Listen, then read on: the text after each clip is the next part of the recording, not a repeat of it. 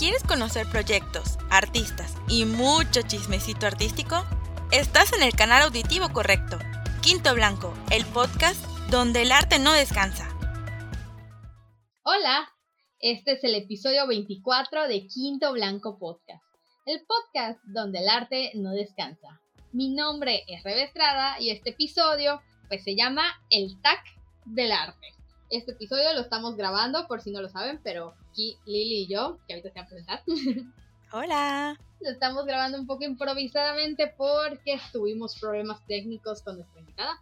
Pero ese episodio lo vamos a tener próximamente y les va a gustar a todos, se los prometemos. Y ahora sí, aquí tengo a Lili para que se presente otra vez, ya después de mucho tiempo, en otro episodio. Hola, ¿qué tal? Buenos días, tardes, noches, la hora que nos estén sintonizando, bienvenidos. Está Lili que se siente regresada otra vez al podcast. Ay, pues la verdad es que me encanta este espacio de, de chismecito, de arte, de amigos. La verdad es que muy contenta, muchas gracias. Y hoy sí vamos a armar el chismecito con nuestro primer tag, aunque sea entre nosotras dos. Vamos a ver si repetimos. Si a la gente le gusta este episodio, podemos repetir el episodio del tag con más personas. Ah, estaría muy divertido. Ahí está. Pues aquí armamos una lista como de 10 preguntas, más o menos, y cada quien va a responder. No sé si quieres tú leer la primera y respondes, y nos vamos así uno y uno. Yo leo uno, tú uno. Me late, me late. Ok. Primera pregunta. Si no hubieras estudiado artes, ¿qué otra cosa hubieras estudiado? Ok. La verdad es que yo me inclinaba mucho por el área de ciencias de la salud.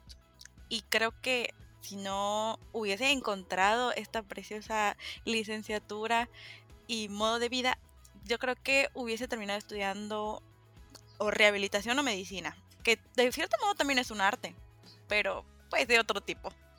¿Y tú, Rebe?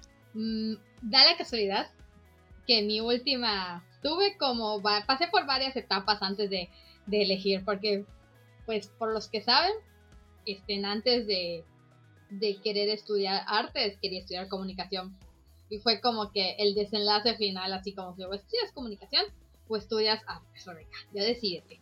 Pero en el inter de, de eso, porque siempre quise estudiar comunicación toda mi secundaria, en la prepa, en la prepa como que me desanimaron, por eso no estudié comunicación. Pero entre el inter, como segundo de prepa, tercero de ya elige qué quieres ser en la vida, precisamente igual que a ti, se me pasó por la mente estudiar rehabilitación. En una de esas, sería rehabilitación.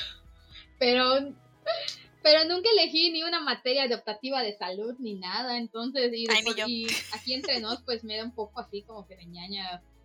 Soy como de esas personas. Ajá. Soy esas personas de que si, si ve así, veía documentales tipo Discovery de las personas que, que que tienen bebés o cooperan y cuando ves así como que hacen el corte con el y es como que, ay, me está doliendo a mí también y solo lo estoy viendo.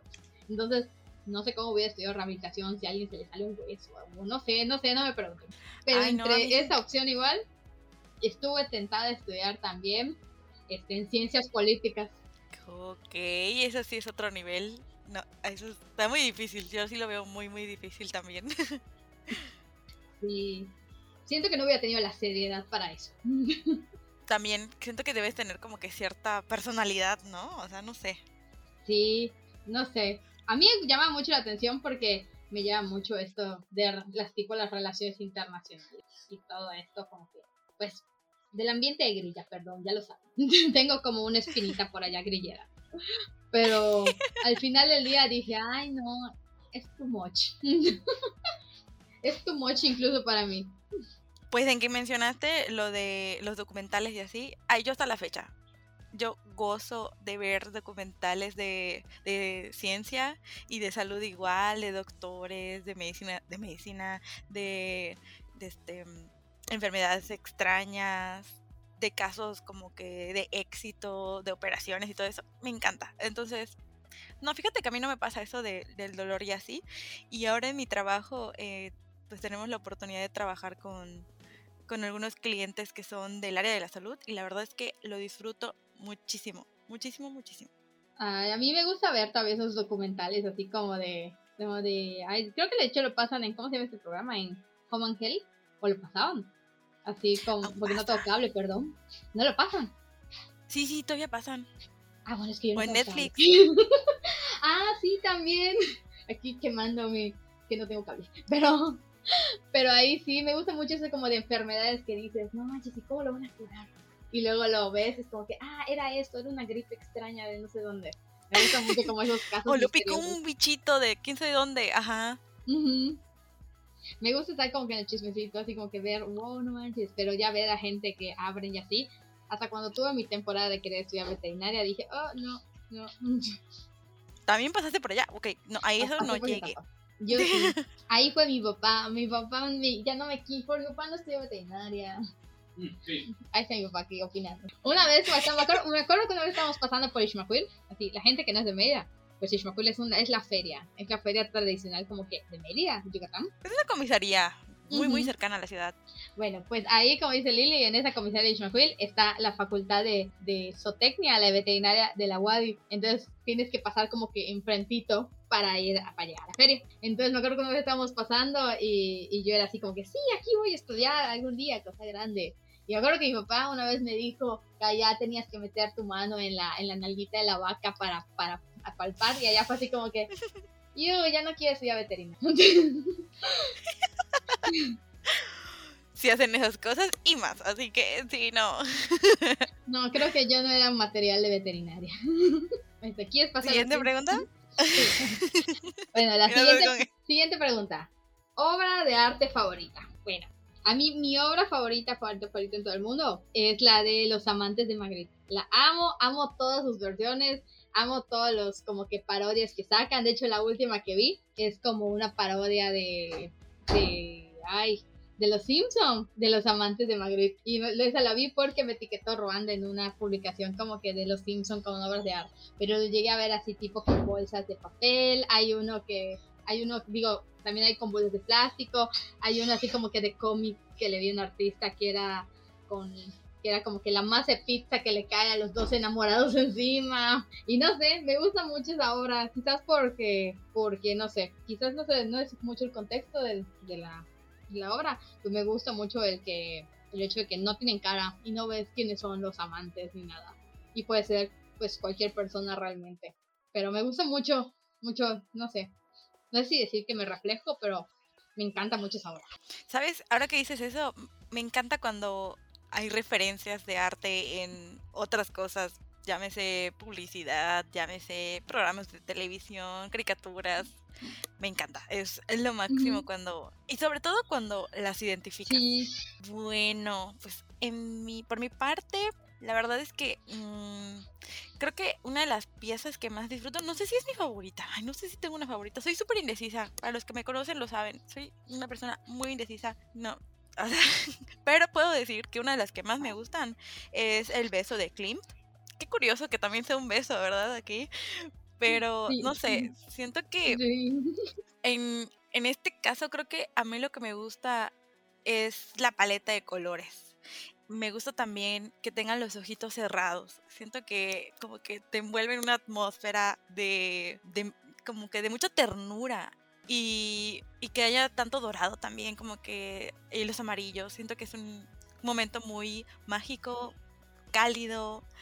Y también me gusta que, no sé, que haya como un poquito de naturaleza em, en el estilo de Klimt, obviamente. Es una interpretación de la naturaleza muy Klimt, pero no sé, me gusta, me gusta bastante esa parte de la pieza también.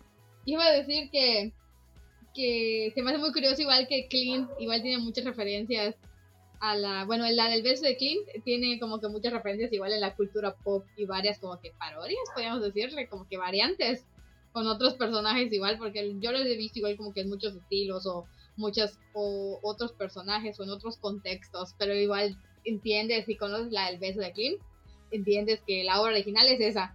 Exacto, o sea, no sé, me gusta mucho cuando nos topamos con eso. Y de hecho, ahora que recuerdo, me acuerdo que en una clase con Tete, aquí sí fallo en qué clase era exactamente, pero una vez ella nos comentaba que cuando cuanto más ves y más conoces de obras, eh, más te das cuenta que estamos rodeados de referencias y a veces no, no, no nos damos cuenta o no lo sabemos. Creemos que es algo nuevo, pero no es cierto, alguien más ya lo hizo. Y a veces están haciendo honor a esa otra persona o a esa otra pieza. Entonces, como que, como que mientras más ves y conoces, más puedes incluso disfrutar a veces porque entiendes justamente esas referencias. Entonces, a veces el encontrarnos con esas cosas como que en la vida cotidiana nos permiten pues regresar quizás a algo más clásico o quizás moderno o, o, bueno, a la obra original, vaya. Entonces también así puedes aprender, eso está bien padre. Así paréntesis antes de pasar a la siguiente pregunta, en que estamos hablando de todo esto, me recuerdo mucho al, hay un ejercicio que Taimi, saludos Taimi, si nos escuchas, Taimi, que es maestra igual en la facultad, es compañera, este, ella hace un ejercicio, me parece así con sus alumnos, ¿no? Donde los hace recrear obras, obras como que no famosas, pero obras de arte, pero hacerlos en su propio entorno o utilizando otros materiales. Y yo he visto que ha habido como dos, tres semestres, la verdad no me acuerdo cuántos semestres, en donde ella lo ha hecho, ha hecho ese ejercicio con ellos. No me acuerdo, ni no sé cuál es la asignatura que ella da. Así, perdón, Taimi, si nos escuchas, pásanos el dato. Pero yo me acuerdo que ella hace este ejercicio, creo que al final de, de mes. No sé si está lleva, no sé si está dando apreciación. O, si alguno de sus alumnos nos escucha igual y lo puede dejar también por allá en algún comentario por ahí. O nos manda mensajito, estaría excelente. Sí, saludos a todos. Sí, saludos a Tete igual. Perdón por no saludarte antes, Tete. Maestro Tete, la admiramos mucho. también si nos escucha, igual tiene una invitación este podcast, maestro. Pero venga, cuando le llegue esa invitación. Ahí está. ¿Quieres, ¿Quieres ir a otra? A ver, dices la siguiente. Ok, ahora vamos a hablar sobre primera exposición. Uy, mi primera exposición fue en 2014. Fue cuando tomé en los que antes existían unos que se llamaban TUAF o talleres universitarios de artes visuales que se impartían en la facultad y ahí pues tomé mis primeras clases como que de arte plástico. Y al final del curso, que fue un semestre, eh, hubo una exposición que de hecho se presentó en el claustro. ¿Quién iba a saber que lo iba a exponer un montón de veces allá? Pero bueno. este, yo tomé ese taller para saber si realmente quería estudiar eso. O sea, mi mamá me metió, me dijo, chécalo, pruébalo y, y ve si, qué tal, cómo te sientes con eso, si te gusta. Y sí, ahí descubrí que sí, eso era algo que, que quería continuar haciendo por mucho tiempo, o sea, toda mi vida. Entonces, eh, pues sí, recuerdo esa primera exposición, expuse, creo que fue algo muy clásico, quizás algún bodegón sin mal no recuerdo. Así, un bodegón y ya me acordé. Un, un venado que no recuerdo bien por qué hice un venado, perdón. Todavía no, no, aprendía sobre conceptualizar ideas, ¿ok? Solamente estaba aprendiendo técnicas en ese entonces. Entonces, ese venado eh, está enmarcado y está en casa de mis abuelos. Mis abuelos fueron de mis primeros compradores de obras. Ahora, Rebe, cuéntame, ¿Cuál fue tu primera exposición? ¿Te acuerdas?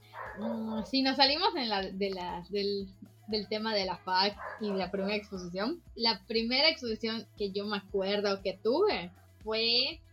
Ay, para allá ni siquiera. Estaba súper chica y ni siquiera sabía que, que iba a estudiar artes. Era, estaba en secundaria y creo que estaba en segundo de secundaria, por ahí del, del lejano 2009. Sonido, de, sonido así de lúgubre, Jordi. Este, me acuerdo, es, yo creo que esa fue mi primera expo, porque estábamos en el taller, en mi secundaria teníamos como que el taller de artísticas y deportes y que no sé qué, pero me acuerdo que hacían la semana cultural y me acuerdo que allá fue la fue de las primeras veces que yo hacía foto porque me acuerdo que hicieron un concurso de foto algo así ¡Wow! Y yo me animé a entrar, pero allá, pues yo, si sabrán cómo, cómo yo comencé haciendo fotos, pues, pues para mí fue un juego literal. Así fue así como que, ah, pues voy a ir a tomar foto. Y me acuerdo que yo fui a tomarle foto a mi lugar favorito. Para el que no sepa, mi lugar favorito es Paso de Montejo, que es aquí una avenida muy, como que muy central, muy importante en Mérida. Y me acuerdo que le tomé, fui con mis, mis papás, me llevaron así a tomar fotos a Paso de Montejo Y yo tomé. Ay, qué bonitos. Sí. Y tomé una foto así con él. De hecho, todavía existe la cámara por aquí guardada. Y era así una X de esas compactas, súper chiquititas. Las que te llevabas así como que a la fiesta a los 15. Y a todos lados. uh, así éramos los niños de los, de los 2000. los quinceañeros de los 2000 hacíamos esas cosas. Entonces me acuerdo que yo tomé fotos con esa, con esas, de esas cámaras compactas. Y le tomé foto al, al monumento a la bandera. Y me acuerdo que sí, me quedó muy bonita. Sí tenía así como que encuadre. De hecho, no sé si vive la foto, no creo que viva, la verdad. Pero, pero sí estaba muy bonita y la fue imprimida así a Kodak en su papel bonito, así, papel fotográfico. Y sí, me acuerdo que esa fue la primera exposición que tuve. Y también en esa expo hicimos así una, una, ¿qué era? Era como una manualidad de arrocitos y, y, y así pegando en una figurita. Y yo hice un Garfield con arroz y lo pinté y todo bonito y ya, es como que de mis, me acuerdo que esa para mí es mi primera exposición que yo me acuerdo y que fue así como que, que todo el mundo lo vea. Ya las de la universidad pues fue otra cosa. Oye, pero qué padre que hayas iniciado justamente con una de foto. Yo en mi preparatoria igual había, cada vez que había semanas culturales también, siempre había concursos de foto y se exhibían las fotografías, pero yo nunca me animé a hacerlo y no, no sé si me arrepiento. La verdad es que creo que sí un poquito. Creo que debí animarme un poquito, pero bueno, en ese entonces, bueno, ya hablaré más adelante, pero nada más casi muy por encimita voy a decir que en ese entonces andaba metida en otra disciplina artística, este, muy concentrada en ella, entonces pues como que todavía no sabía que me iba a quedar con las artes visuales, estaba en otra onda, básicamente. Sí, Igual en la secundaria yo estaba en otra disciplina artística que luego vamos a hablar más adelante. De hecho, yo pasé por muchas disciplinas ya y ah, eso va a ser, eso lo hablamos más adelante, lo voy a decir, porque es una curiosidad que de mi vida que me he dado cuenta ya de grande, por decirlo así. Este, vamos a la siguiente pregunta. ¿Museo o centro cultural favorito? Mm, no sé. A mí me gustaba mucho. Me gusta. Siento que le tengo un cariño un cariño así muy extraño, pero más por nostalgia al Macay. Pero ahorita voy a decir por qué. Pero siento que mi, que mi museo, mi centro cultural favorito es el, es el museo de la ciudad, el que está en Correos. Siento, no sé, siento que está muy... Ah, bueno, todo esto, el museo de la ciudad, este, no estaba en la misma ubicación que antes. Igual creo que es un poco más por, por sentimentalismo. El museo de la ciudad aquí en Mérida para los que no se acuerden o para los que no conozcan, está ubicado frente al mercado de la ciudad de Mérida, en el centro. Está, de hecho, se llama Correos porque creo que antes o ahorita todavía sigue funcionando como Correos de México. Pero me gusta mucho porque está, está muy curioso. Aparte, está en una zona que, perdón si alguien nos escucha que trabaja ahí, perdón. Está como que un poco como que abandonado, pero siento que en esa zona dentro de todo lo que se ve lúgubre, perdón si alguien me escucha que trabaje ahí, como que llama mucho la atención. La palabra es descuidado, ¿no? Creo que sí, descuidado es la palabra, perdón, personas que trajen ahí.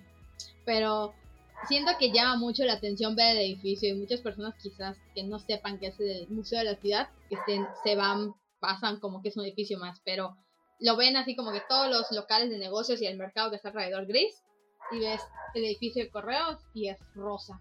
Y ya que entras, yo siento que cambia, es como, un, es como entrar a otro mundo. Sí, no puedes creer que hay tantos niveles.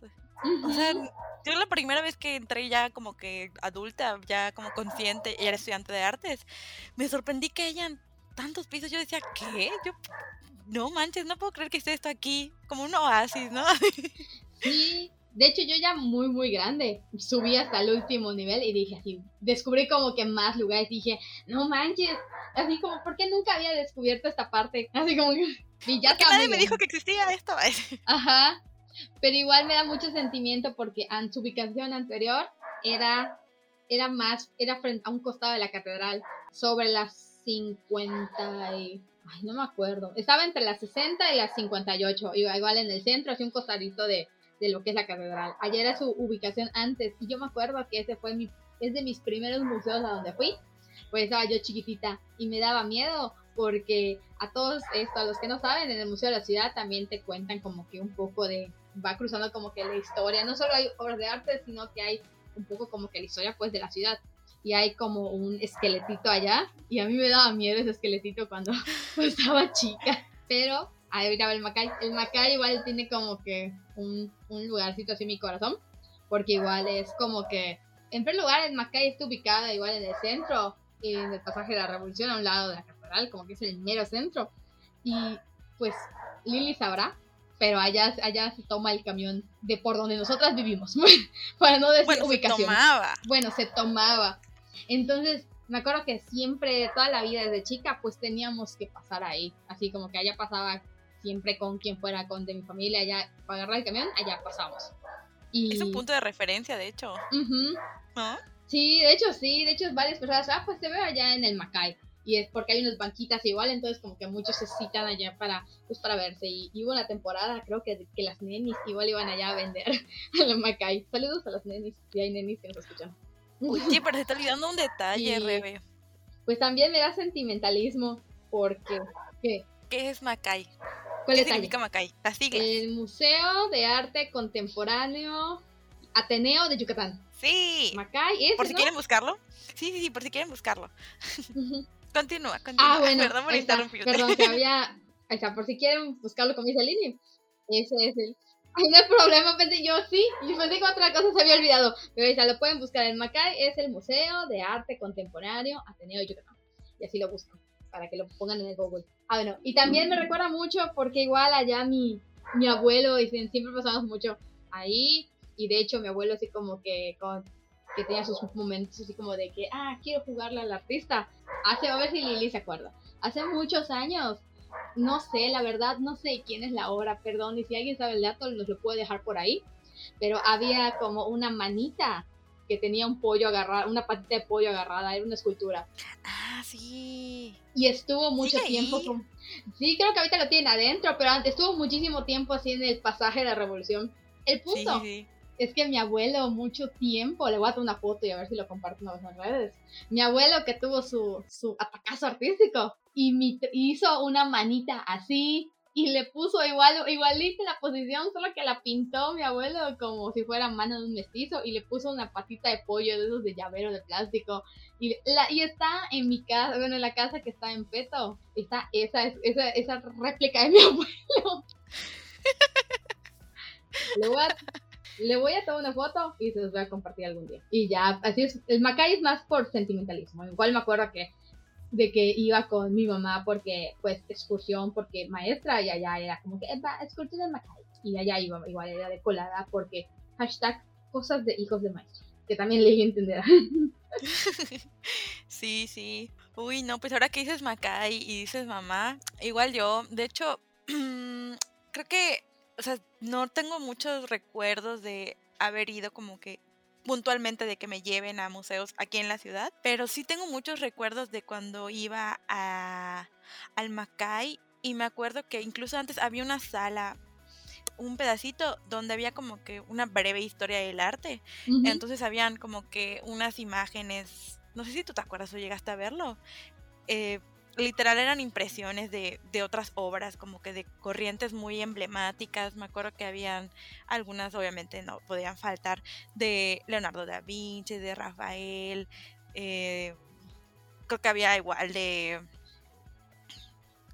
pues de Picasso y todo eso. Entonces, pues te hablaban muy brevemente de que, ah, de tal año, tal año, tal cosa. Y como que siento que fueron de mis primeros acercamientos en como que de de historia del arte en quizás en un museo y así. Pero en mi caso, creo que mi museo favorito es el Olimpo. Me gusta mucho el Macay también, porque en el Macay de, tuve como que mis primeras experiencias con instalaciones y es algo que me gusta bastante. Pero eh, en el Olimpo, eh, pues la verdad es que han llegado unas exhibiciones bastante interesantes y no sé, aprecio bastante que, tengamos la oportunidad y, tengamos ese espacio aquí en la ciudad. Entonces me gusta mucho ahí y eh, la verdad es que he visto y conocido artistas que yo no nunca había escuchado gracias a exhibiciones que, que he visitado allá. Entonces, no sé, me gusta mucho el Olimpo. Sí, el Olimpo él tiene como que su magia. A mí me acuerdo del Olimpo cuando antes tenía el planetario, ¿te acuerdas? Ah, sí, está abajo. Por cierto, el Olimpo, para que no se nos pierdan, está muy cerca del Macay también. Está el, lo que es la Plaza Grande, que está enfrente de la Catedral de Mérida. Y cruzas y en una esquina, no se pierde, es un edificio igual muy icónico, muy emblemático. Este. Hay un biscuit está y un Burger King un costado. Eso puede ser la referencia. Y además está en la mera esquina. Como que en contraesquina podría decirse un poquito como que del Macay más o menos podría decirse. Pero bueno, está súper cerca. Así que literalmente es como que si tú decides darte como que un tour artístico, este, si un día vienes a por aquí a visitar o si eres de aquí y quieres dedicar un fin de semana a eso, sin problemas lo puedes hacer porque está bastante cerca en cuanto a museos. No, y aparte siempre se están renovando. Ya. ¿Y quieres, no sé, ¿quieres pasar a la siguiente pregunta? Sí, me toca, ¿verdad? Sí, me toca. Sí. Sí, a ti te toca. Ok. Bueno, siguiente pregunta. Además de las artes visuales, otra expresión artística preferida. Ah, ok, bueno, aquí vamos a continuar con el chismecito que dejamos pendiente hace una pregunta anterior. anterior. Este, como les decía, yo durante la preparatoria estaba más inmersa en la música, especialmente en el canto. Estaba en, en clase de música, en como que, digamos que la clase extracurricular que pertenecía a la misma preparatoria, en la prepa 1, estaba en la clase de música y pues estaba, formaba parte del coro. Fue una época igual en la que quería aprender a tocar guitarra. Llegué a tocarla, algunas canciones, me aprendí algunas cositas, pero pues no era mi fuerte. Entonces me seguí quedando en el canto y pues mucho tiempo me, me desenvolví allá. Llegué a creer incluso que iba a estudiar eso. Cuando supe que estaba la, pues la oportunidad de estudiar eso de una forma profesional en la SAI, lo pensé, debo admitirlo que sí lo pensé, lo consideré, pero pues algo se cruzó en el camino que pues no cuajó y creo que fue que era algo que yo veía más como para mí, Lili, no estoy diciendo que eso sea, pero para mí más como un hobby. No quería como que quitarle la parte de, de disfrute quizás y pues nada, o sea, mejor lo dejé así como, como algo que disfruto hacer, pero que respeto muchísimo a aquellos que se dedican a esto profesionalmente y que continúan estudiando todo el tiempo y se cuidan muchísimo. Entonces, pues nada, o sea, creo que algo que disfruto mucho pues es eso. Y cuando estaba más chica, practiqué ballet un tiempo. También llegué a tomar clases de hip hop, me gustaba mucho también, pero pues ya. Ah, también jazz, también bailé jazz. Eh, muchos años, este, pero no, no llegué al nivel profesional. Y pues después de haber pasado por todo eso, eh, cuando llegué a la prepa y estuve en música, este, llegué a, a, este, a tener oportunidad de incluso participar en teatro musical y en, en óperas también, que fue una etapa que disfruté bastante, o sea, fue muy divertido y que es algo que creo que sí volvería a hacer, pero este, pues nada, descubrí las artes visuales y pues desde siempre me ha gustado mucho la fotografía, entonces pues eso me terminó de conquistar. Y ya brevemente creo que, que es como que el recorrido que, que pasé. Yo tengo algo muy parecido a lo tuyo. cuenta, cuenta. Este, pues, esto es lo que, lo que venía diciendo un poco antes, de que ya de grande me di cuenta que pues hice muchas cosas, así como que, porque siempre como que hubo un tiempo que me estuve quejando que, que hubo muchas cosas que no pude hacer y luego ya de grande me di cuenta de, no manches, sí, hice muchas cosas, pero como que los hice por temporadas o los, y como tú, así como que no me dediqué al 100, pero muy admirable de las personas que, que sí, que sí tienen esa capacidad de poder hacerlo. Ah, mi gata se está metiendo en, mi compu. Ay, que lo escuché. es que tengo miedo que le clique algo. Este. Pues no, cuando estaba, ah, bueno, al mismo tiempo que estaba en la secundaria y que estaba contando esta historia de la foto y no sé qué, yo estaba este, tomé clases de guitarra eléctrica un tiempo para las personas que no hacían como. Mm. Uy, qué rockera. Sí, de hecho sí. Así como que sí era de esas que tocaban, ay, la de Panda, la de... La, de hecho, hay varias canciones de Blink 182 porque en mi salón, en, mi, en el grupo en el que estaba, había un niño que era fan, fan, quién sabe que sea de él, pero era fan, fan, fan de Blink 182. Y siempre le pedía al maestro, ay, maestro, vamos a aprendernos estas canciones. Y así me sé, creo que si, si lo intento tocar, capaz me sale, pero así súper lento, pero me sé la de la de What's My Age, What's My Age Again, la de Blink-182 y la de Stay Together for the Kids. Y cada vez que escucho la canción es como que en mi mente sé cómo, sé cómo va la posición de dedos. Todavía me acuerdo de eso. Porque, sí, porque es muy visual. Pero sí me acuerdo cómo va. Y cuando estaba, pasé la prepa. Ah, bueno, creo que en las clases de guitarra estuve creo que como dos años, algo así. Lo dejé por cuestiones económicas en casa. Pero, y porque entre eso y entre porque decidia. Luego como que se me fue la parte de, ah, sí, como que fue la etapa. Pero tengo todavía la guitarra, entonces quizás algún día pueda animar. Este... yo también conservo mi guitarra. ¿Qué onda contigo y conmigo? ¿Cuántas coincidencias, Rebe? Sí, haremos un grupo de guitarras. Sí, solo que la mía es de las tradicionales. No, la mía sí es eléctrica. De hecho, mi primo tiene mi amplificador. Mi primo escucha esto. Devuelve mi amplificador. Entonces, perdón, discusiones de familia. Este, em, ah, bueno, igual hay otro que tenemos que decidir tú y yo. Estaba en la prepa, mis tres años de prepa estuve en teatro musical. ¿Qué? Wow. Estuve en tres y allá me gustaba mucho, sí, me gustaba mucho hacer teatro y de hecho el teatro me ayudó mucho porque yo, o si las personas se acuerdan de mí, sí, yo era más retraído. Yo siempre fui muy retraído, así muy, muy, muy calladita y, aunque no lo parezca. Entonces yo siento, yo siempre digo que hay un antes y un después de, del teatro. El teatro sí me ayudó así como que así más expresarme y así. Y estuve tres años. Toda mi prepa estuve en, en teatro en allá. Y uno de, de, como que de los papeles que hice, me gustó mucho, el, mi segundo año hicimos Hairspray. Y yo conseguí el papel, el de, el de Edna, el de la mamá, el que hacía John Travolta en la película. Ese lo tuve. Y me acuerdo que a la maestra le gustó mucho porque fui la única persona que fue a la audición y se aprendió sus diálogos de memoria. No tenía que pasar con su, con su guion. Saludos, maestra Selene, si me escucha. ¡Ay, qué padre! Oye, qué genial. Y me gustó mucho. De hecho, el día de la obra. Ah, no, dilo, dilo. Ah, no, iba a decir que el día de la obra, de hecho, pasó como un incidente de que, de que fallaron, creo que micrófonos. O no me acuerdo qué pasó. Algo pasó, pero como que al final yo tuve que improvisar una parte y fue así como que, ah, sí. Y le seguimos. Ah, llamaba mucho el teatro. Sí. Es algo que me encantaría volver a hacer. Wow. Ah, es que en que dijiste eso de que te ayudó mucho y que sientes que hubo un antes y un después quisiera meter a colación que este como a veces es justamente eso, ¿no? El arte en diversas eh, modalidades y formatos, cómo nos ayuda a crecer también como personas. Eso está muy bonito y creo que este justamente eso, ¿no? Aunque no quieras dedicarte profesionalmente a él, pues tener la oportunidad de practicarlo, probarlo de alguna manera, pues siempre nos puede servir. Así que eso está bien bonito. Y ya solo quería decir eso.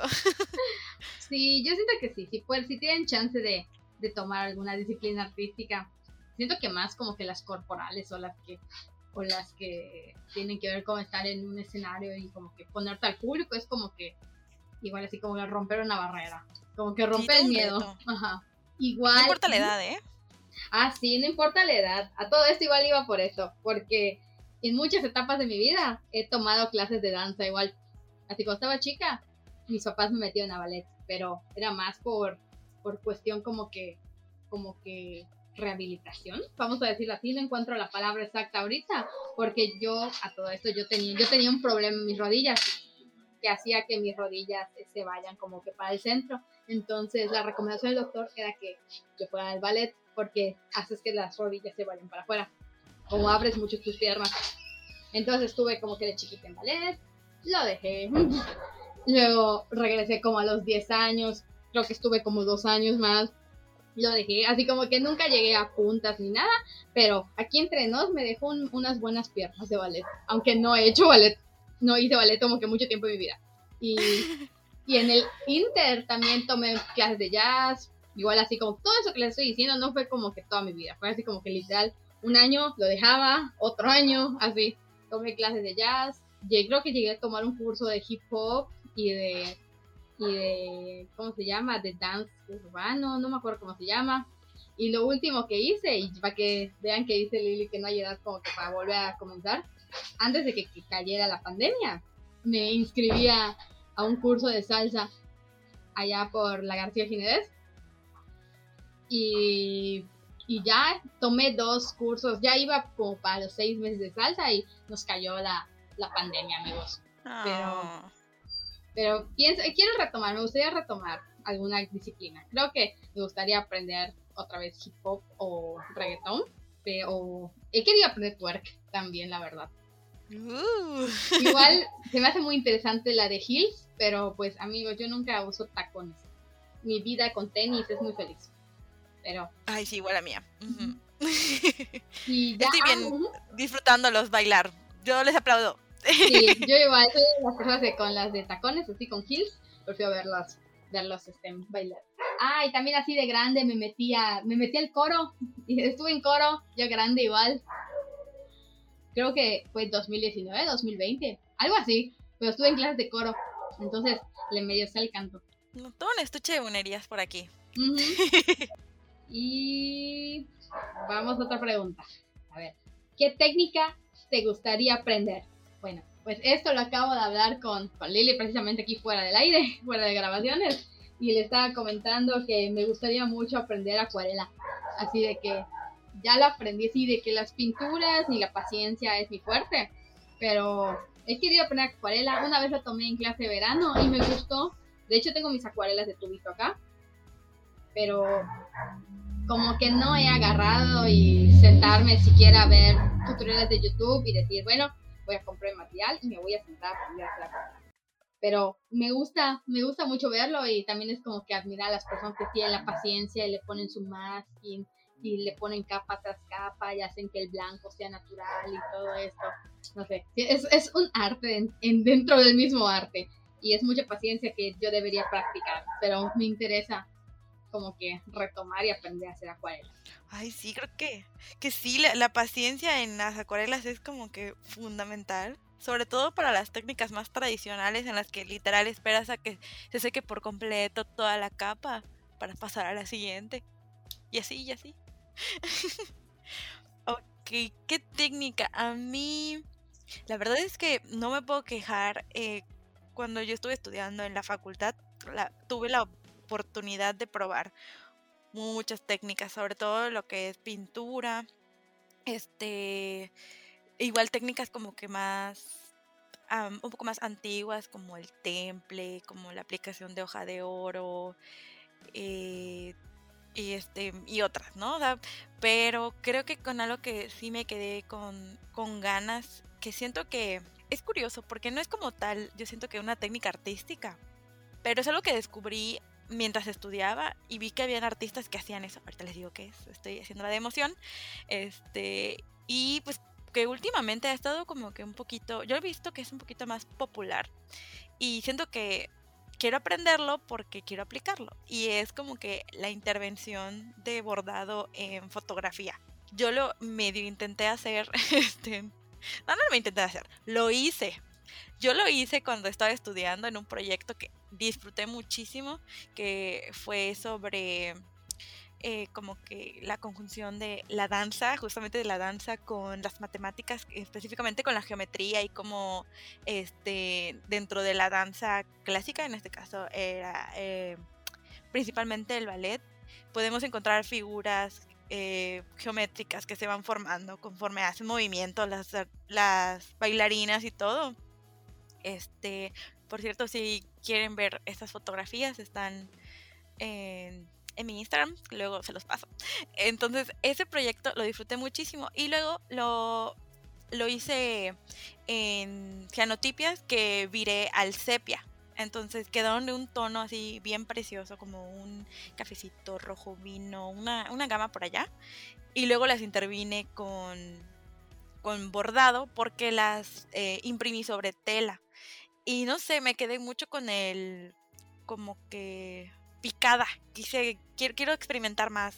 Siempre como que de la mano de la foto, pero llevarla a otro nivel. Como que he visto que hay muchos artistas que lo hacen ya sobre incluso fotografías antiguas o sobre fotos de papel, eh, sobre fotos impresas en papel.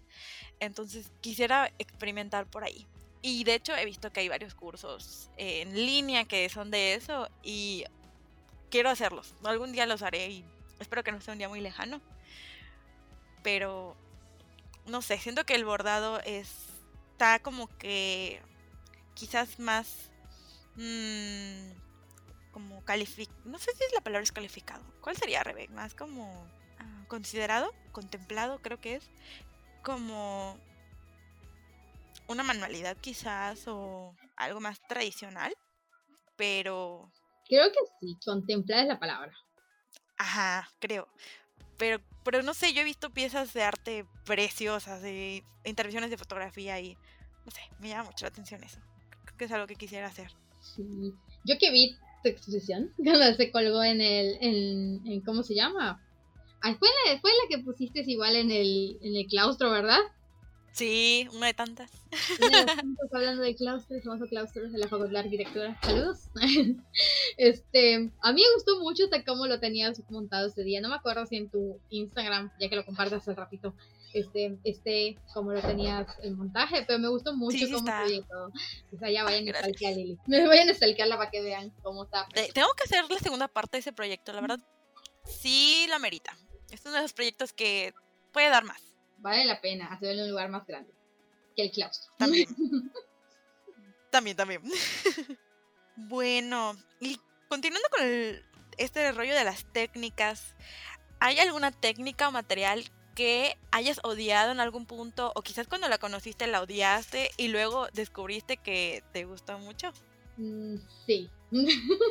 bueno, pues te voy a contar que de mi parte, mi primera experiencia con los oleopasteles fue un caos total, un estrés que yo así no había experimentado con algo que estaba haciendo porque ¿qué pasó aquí? La importancia de tener, de invertir en un buen material.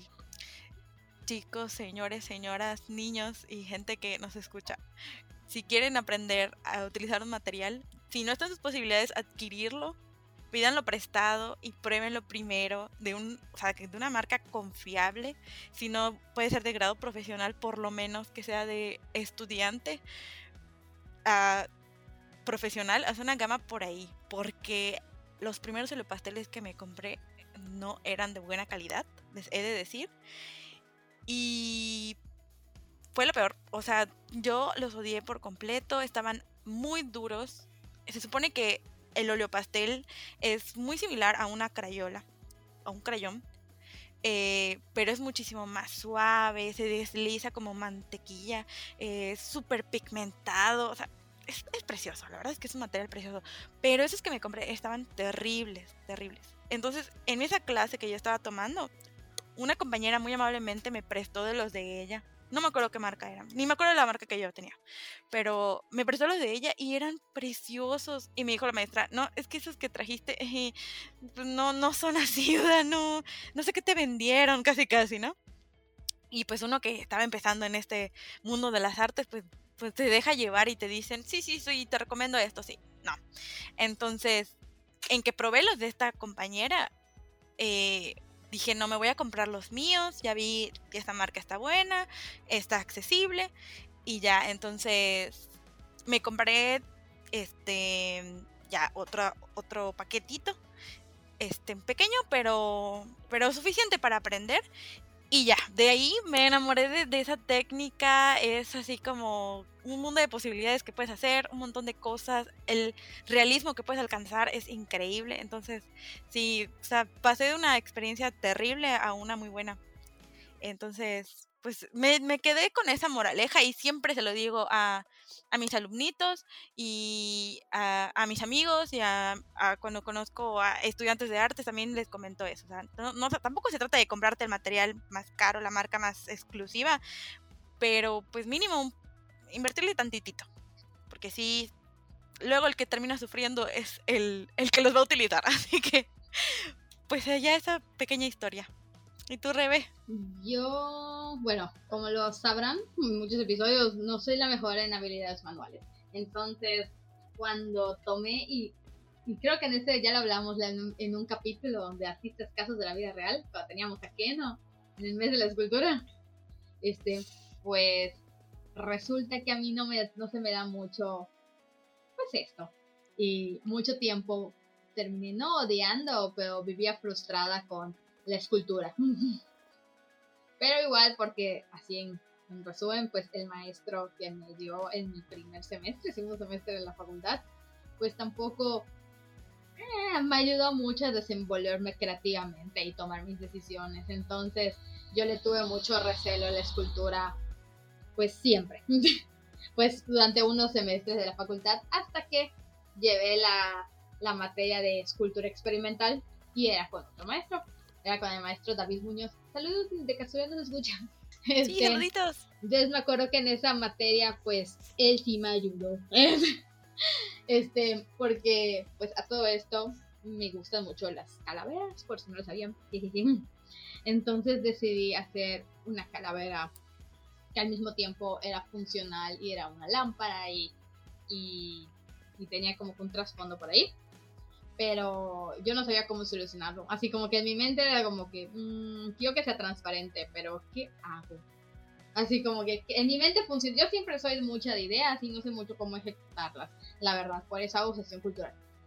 Allá sí me funciona. Allá sí me funciona pasar las cosas de papel a algo, algo material más que de cuando estoy haciendo un trabajo artístico, al menos que sea fotografía. Allá sí me funciona hacerlo como lo estoy viendo, literalmente.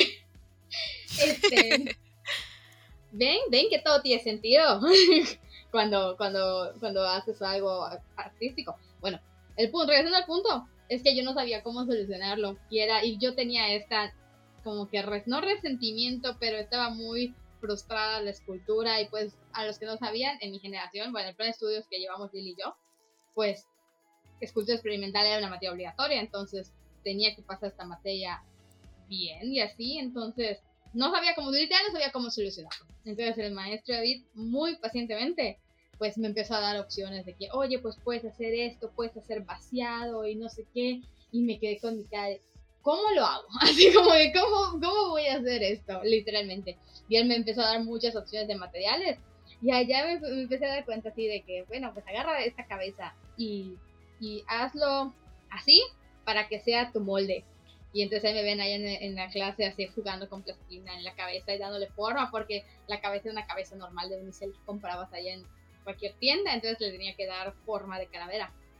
Entonces el maestro me ayudó igual muy pacientemente a darle forma de calavera con plastilina y ahí me veían ahí trabajando y quedó muy bien la verdad y al final así saqué mi molde y el maestro me dijo con cuál material sacar mi molde y como me enseñó hacerlo paso por paso y tú, me tuvo muchísima paciencia y eso es como que algo que valoro muchísimo, que me haya enseñado paso por paso, porque de verdad yo no sabía hacer y al final así me asombró de que, bueno, y vamos a hacer el molde y usa la resina cristal. Allá aprendí a hacer resina cristal, a usar la resina y la amé. La amé tanto que mi primer proyecto de tesis, mi primer borrador como que lo de mi tesis, utilicé resina para encapsular mis fotografías. Pero es otra historia.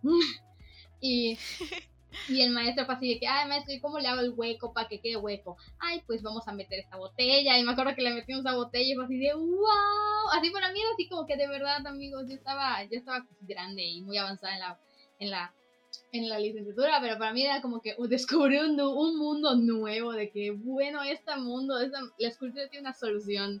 Y al final, sí, sí, sí, fue, sí me fue bien, creo que lo pasé con 90 o con 80 y tanto, o sea, esa asignatura y el, mi proyecto, igual voy a ver si comparto una foto por ahí, pero estaba muy bonito y a muchos les gustó y a muchos les gustó como que la escultura y fue algo que yo dije, wow, no soy la mejor, pero esto sería en mis... Sí, ahí está, Lili, Lili fue testigo de eso.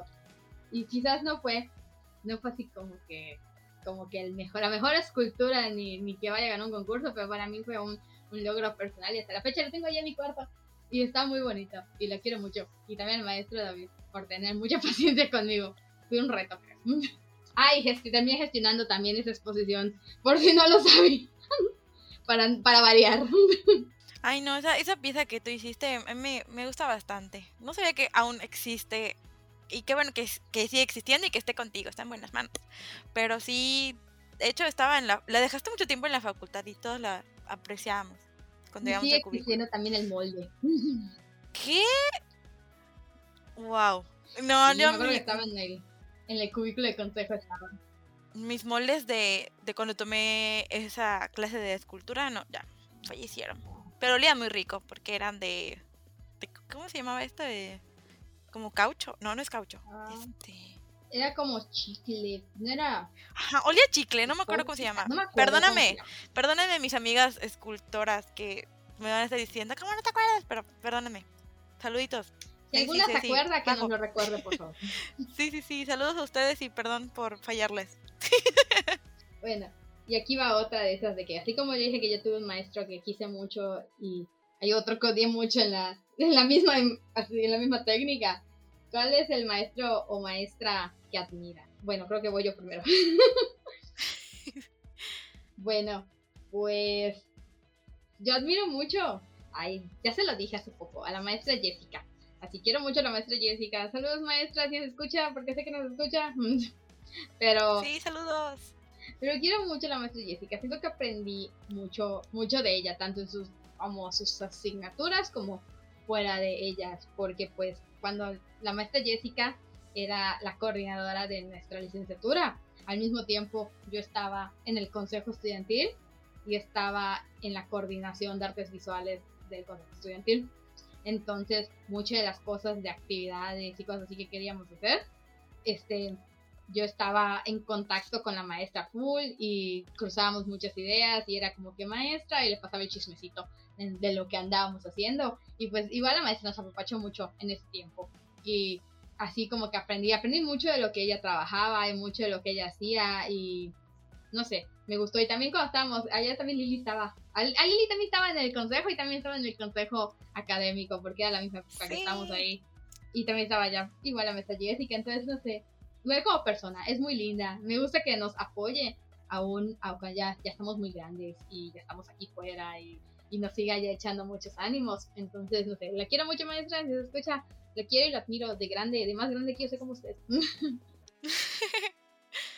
ay, por mi parte, ay, para mí es muy difícil. De nuevo, volvemos a las indecisiones.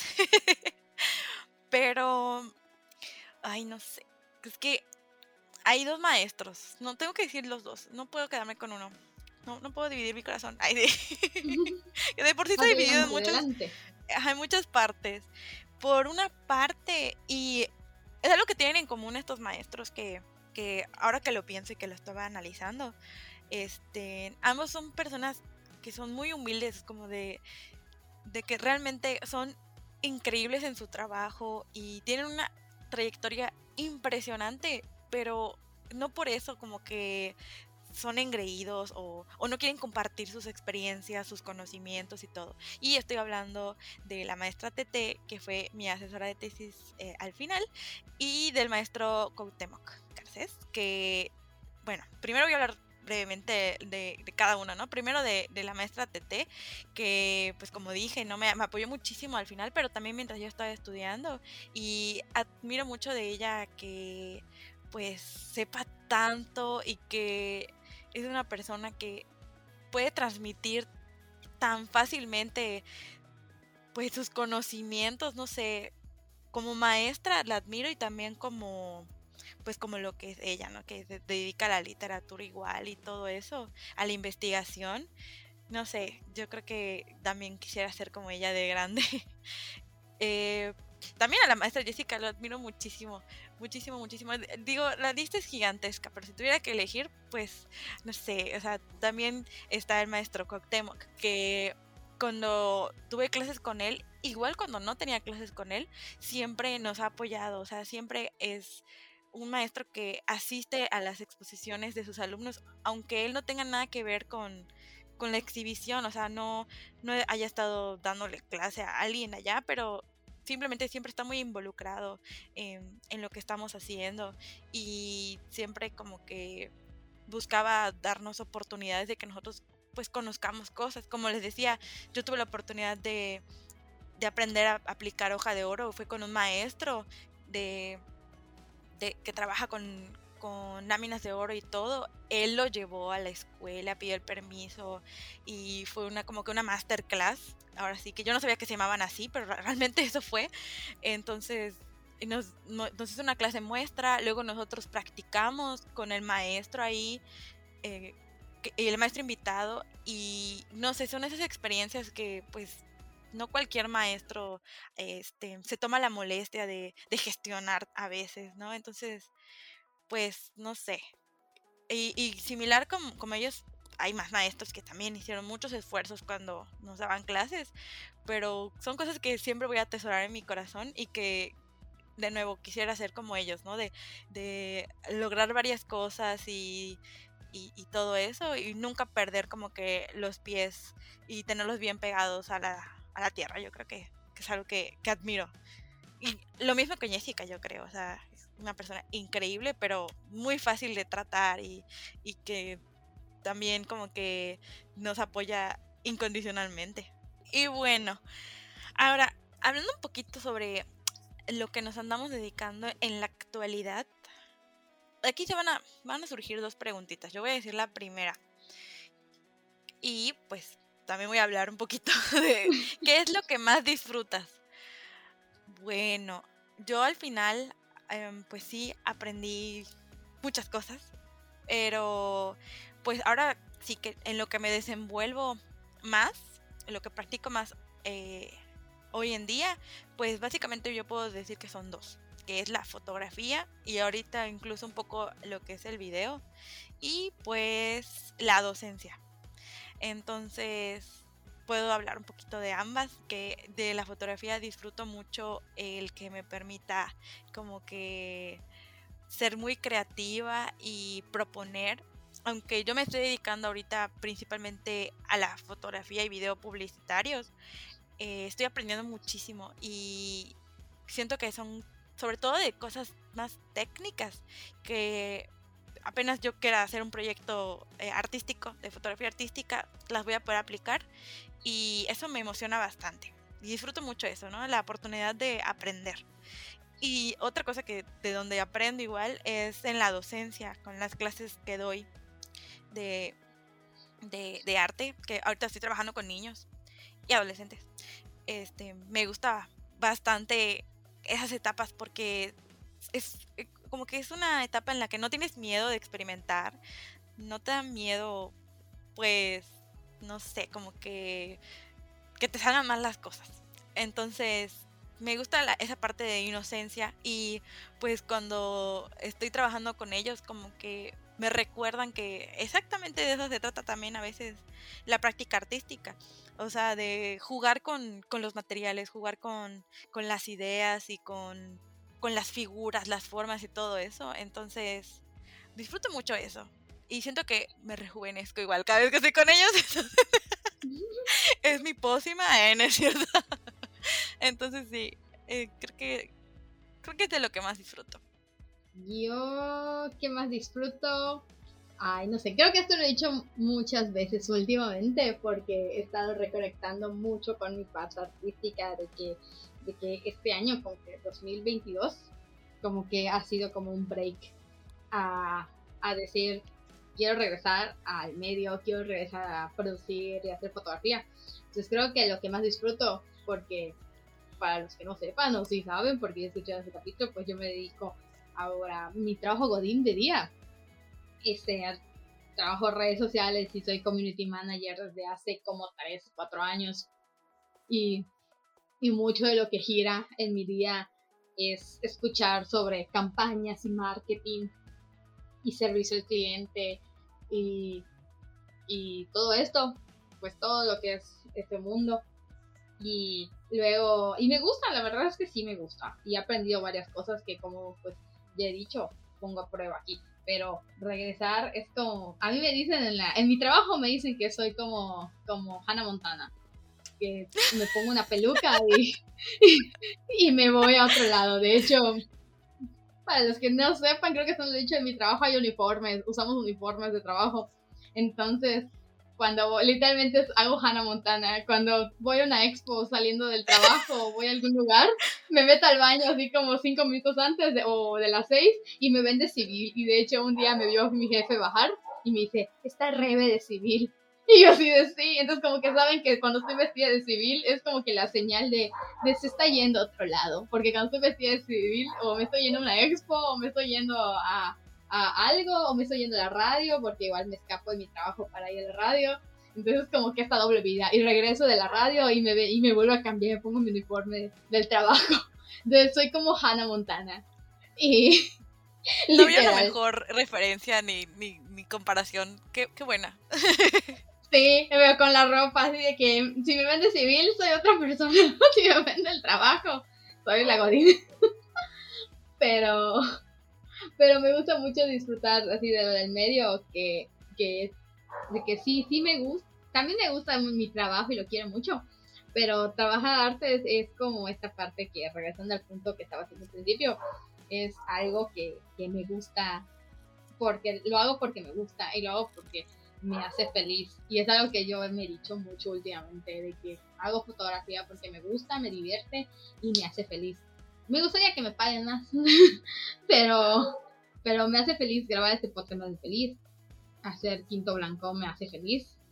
Y me gustaría que me paguen, pero, pero no se puede, amigos, todavía. No puede toda la vida aún. Algún día, algún día. Nunca perderemos las esperanzas, ni dejaremos de esforzarnos para llegar a ello. Así es. Pero es algo que me gusta. Y pues como ya viste, desde secundaria sin querer estuve, una, estuve en una expo de foto. Entonces eso, eso es lo que me hace feliz. Creo que eso es lo que disfruto, hacerlo porque me gusta. Y creo que esto va ligado a la otra pregunta que tiene que ver, que, es lo más difícil. Y creo que lo más difícil es regresando al mismo punto. Así de, de pues a mí me tomó, me, para los que no sepan o ya escucharon los primeros episodios, pues yo estuve despegada de mi parte artística por allá del periodo 2017, 2018, 2018, 2019, que fue la primera vez que entré a una, creo que un poquito más, 2018, sí, 2018, 2019, que fue cuando entré a trabajar a la primera agencia de, de, publicidad.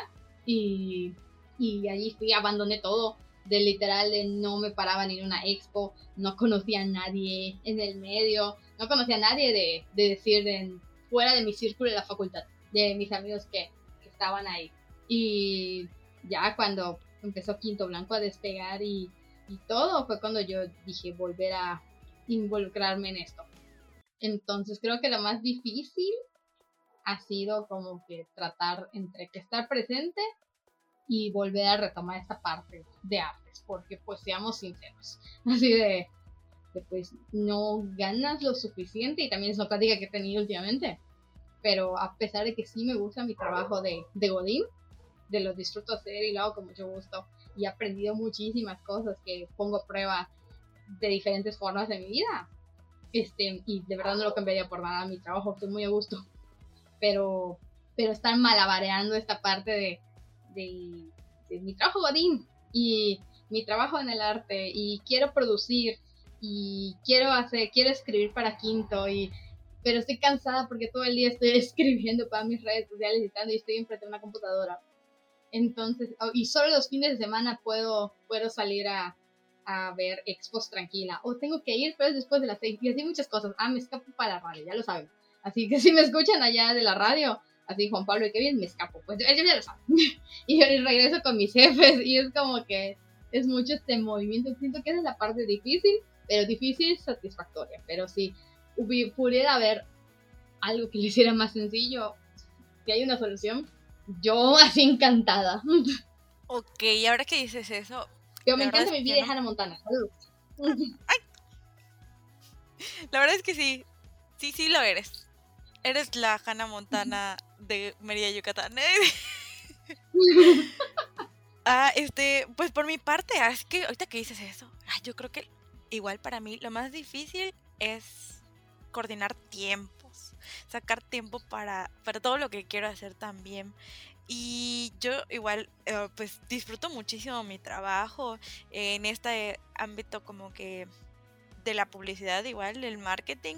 Llevo un poco más de un año y eh, igual, he aprendido muchísimas cosas y algunas que he podido como que de cierto modo llevarme para quinto. Este, y que espero poder continuar haciendo eso. Eh, pero pues a veces sí quisiera un poquito más de tiempo para, para poder escribir eh, en quinto, para poder producir. Por eso a veces agradezco bastante que pueda dar clases, eh, aunque sean en línea. Me encantaría que sean presenciales, pero bueno, aunque sean en línea, es ese ratito de pues compartirles a mis alumnos como alguna técnica o algo, a mí me relaja bastante, sobre todo cuando son de esas este, técnicas en las que no hay que pensar demasiado, cuando no estamos haciendo realismo o cosas así, que son como que muy precisos, son, son como que mi momento de desconexión de, de muchas cosas. Entonces, disfruto mucho estos momentos, pero es difícil a veces coordinar esos tiempos, a veces igual, como que estoy un poco cansada y, y digo, chispas, hoy tengo que este, sacar tiempo para, para todas esas cosas y además para, pues para mi vida personal, para mi vida, este, para hacer mis comidas y cosas de vida adulta, pero bueno, la verdad es que, como dices, Rebe, yo igual comparto eso, es un difícil satisfactorio cuando ves como que volteas para atrás y dices, ah, fue una semana complicada, pero se salieron, salieron las cosas. Y a veces, aunque no salgan las cosas, eh, pues pueden salir después. O sea, la verdad es que Mm, lo importante es no dejar de compartir, yo creo. Este, y pues también tomarse como que pequeños descansos, ¿no? O sea, se vale eh, como ese periodo que tú tuviste, ¿no? En el que te, pues, tuviste que desconectar por X o Y razón, pero ahora que estás regresando, sé que estás regresando con mucha fuerza, con muchas ganas y obviamente con la técnica mejorada, el ojo muchísimo más entrenado, entonces eso está va a estar muy padre los resultados que vas a obtener. Entonces, pues igual, si de repente necesito un poquito de tiempo, me lo tomo. Lo he hecho. Ahorita, por ejemplo, de foto artística no he estado haciendo, pero ando por ahí maquilando ideas en mi cabecita. Entonces, algo saldrá. Un día se enterarán cuando salga algo por ahí. Pero sí es difícil la coordinación de tiempos, yo creo. Y bueno, para finalizar esta pregunta, Está buenísima. ¿Volverías a estudiar artes visuales? Así como que ya en retrospectiva y todo eso. Y bueno, yo, la verdad es que sí. No cambiaría ninguna de esas experiencias por nada. Ni las personas que, que tuve la oportunidad de conocer, que tengo la oportunidad de, de convivir hoy en día y que probablemente conozca más adelante. Eh, no cambiaría nada de eso. O sea, creo que hasta las que me complicaron la existencia, se los agradezco porque de todo aprendí. Y la verdad es que, que sí, eh, eh, no sé, las artes visuales me han permitido eh, toda una como que montaña rusa de emociones. He tenido momentos muy arriba, muy abajo, pero no sé, siento que de la mano de, de mi producción es que yo he podido como que llegar a ser como soy ahorita y pues no sé, siento que me van a ayudar igual más adelante en otras etapas de mi vida. Cuando sienta que las cosas están complicadas, siempre estará ya el arte para pues para lo que sea, ¿no? Ya sea para reconfortarme, para desquitarme, para no sé, aprender, para muchas cosas. Entonces, yo sí, ¿Tú, Rebe, volverías a estudiar artes visuales? Este, sí, sí volvería a estudiar artes visuales. Creo que no me veo así de que ya dije que quería ser veterinaria, pero no quería meter mi mano en las nalgas de la vaca. Amo mucho a los animalitos y hasta la fecha sigo muchas cuentas de animalitos y de vida salvaje y así en mi Instagram. Y hubo un tiempo en que quería hacer, mi sueño es hacer fotografías de de vida salvaje, pero no creo que lo pueda lograr, no sé. me quedo, me quedo este, fotografiando a, a las iguanas de mí y a los gatos de aquí de, la cuadra. pero, pero... uno nunca sabe, ¿eh? Bueno, quién sabe. Capaz algún día me Sí, la vida da muchas vueltas, no sabemos, no sabemos. Bueno, graben, digo, guarden este, este episodio por si algún día me ven por ahí. Este, pero tampoco me veo, me veo haciendo ciencias políticas. Siento que, que es algo que es un tema que me gusta porque me gusta mucho la política y es algo que tengo inherente en mi sangre sobre las explicaciones, pero pero siento que es un tema del que me gusta chismosear cuando estoy con las personas correctas, pero luego lo dejo. Es como esas cosas de que como que viene a mí de momento y se va, pero no me no rige mi vida, entonces siento que no podría y tengo un carácter muy muy como que pues de que no, siento que no no me no me veo ahí. no me veo tanto. Y cuando quise estudiar comunicación, siento que sí, capaz y sí iba, pero pues sobra las explicaciones también.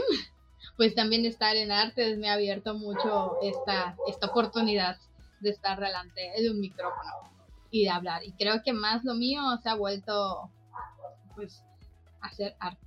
Así como que lo, lo descubrí como que de casualidad que existía la licenciatura en artes de la aquí en Mérida y cuando la descubrí fue así como que literal de, wow, esto es para mí. Así como que, oh". así, literal, me sonó y pues aquí estoy 11 años después de que descubrí la licenciatura. ¿11? no digas cifras, no digas cifras. No, no Olvídenlo, me equivoqué. Dos, dos años. Segundo semestre.